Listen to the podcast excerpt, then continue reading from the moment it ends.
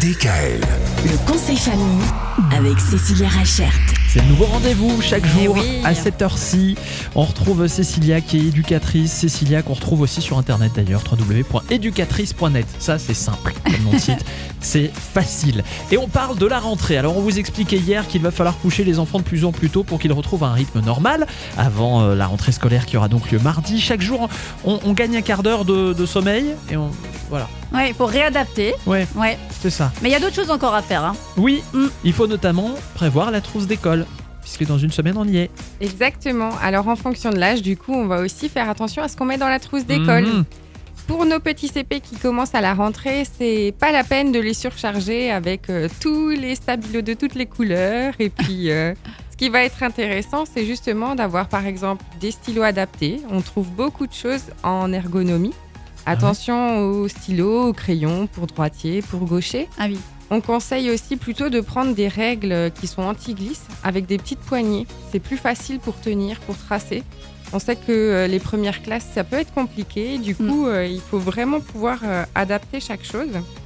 Ce qui est sympa aussi pour, euh, pour euh, les, les- ceux qui démarrent la rentrée, là, nos petits CP, c'est de prendre des cols de couleur.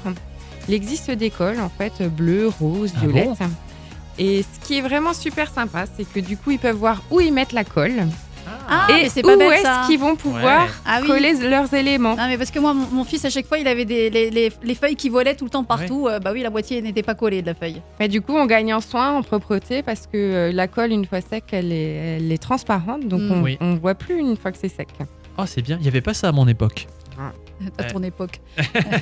Ce qui va être aussi intéressant pour la trousse, pour vous éviter de- d'avoir des crayons qui se perdent, des colles et des ciseaux Mhm. qui se perdent tout au long de l'année, c'est de mettre les petites étiquettes avec leur prénom. Ah, ouais. Et le petit astuce, c'est de rajouter un scotch dessus, parce que sinon, à la première occasion, Ouais, qu'est-ce qu'ils vont faire? décoller, Ils vont l'enlever. Ils vont On les l'a enlever. Ouais, ouais. Et voilà. Ah, c'est vrai. C'est vrai. C'est Ah bah c'est un voilà. réflexe chez les enfants, je, je confirme. Hmm. Bon, bah c'est Bah, intéressant.